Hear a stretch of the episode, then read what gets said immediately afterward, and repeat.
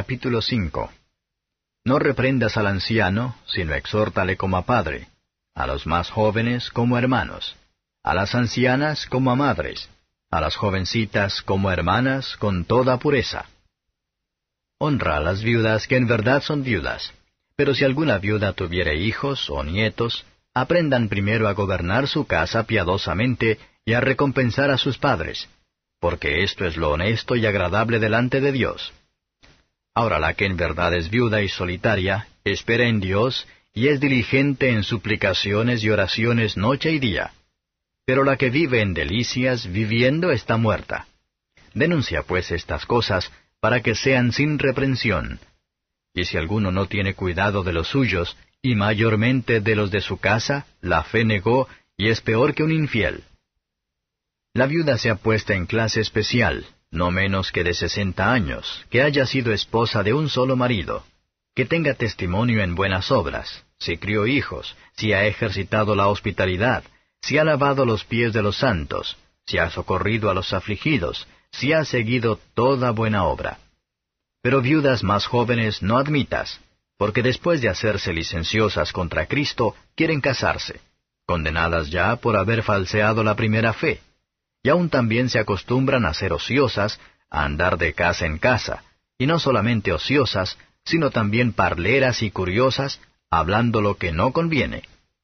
Quiero pues que las que son jóvenes se casen, críen hijos, gobiernen la casa, que ninguna ocasión den al adversario para maldecir. Porque ya algunas han vuelto atrás en pos de Satanás. Si algún fiel o alguna fiel tiene viudas, manténgalas y no sea agravada la iglesia a fin de que haya lo suficiente para las que de verdad son viudas. Los ancianos que gobiernan bien sean tenidos por dignos de doblada honra, mayormente los que trabajan en predicar y enseñar. Porque la Escritura dice, No embosarás al buey que trilla, y digno es el obrero de su jornal.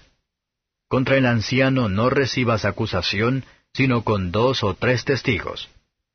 A los que pecaren, repréndelos delante de todos, para que los otros también teman.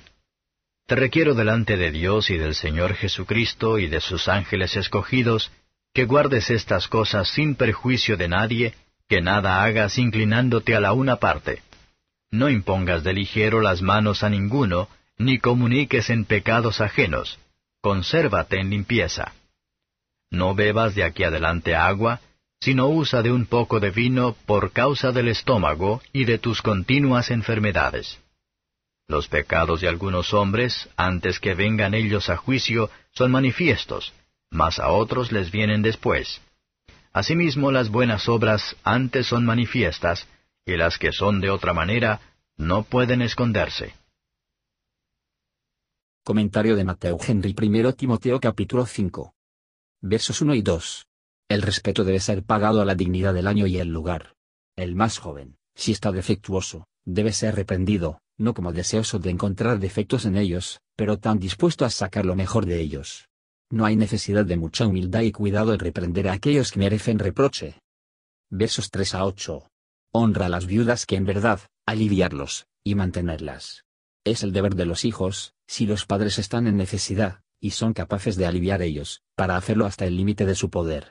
La viudez es un estado desolado, pero las viudas confían en el Señor, y continúan en la oración. Todos los que viven en el placer, están muertos mientras viven, espiritualmente muerto, muerto en delitos y pecados. Ay, qué números no son de esta descripción de los cristianos nominales, hasta el último periodo de la vida.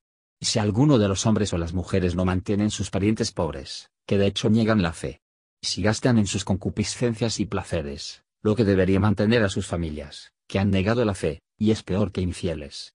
Si los profesores del Evangelio dan paso a ningún principio corrupto o conducta, son peores que los que no profesan creer las doctrinas de la gracia. Versos 9 to 16. Cada uno pone en cualquier oficina de la Iglesia, debe estar libre de censura justo, y muchos de ellos son objetos propios de la caridad, pero no debe ser empleado en los servicios públicos. Aquellos que hay misericordia cuando están en peligro, debe mostrar misericordia cuando están en la prosperidad, y los que muestran más disposición para toda buena obra, son los más propensos a ser fieles en lo que se confiaba a ellos. Los que están en reposo, muy pocas veces son solamente ociosas, hacen travesuras entre los vecinos, y siembran la discordia entre los hermanos.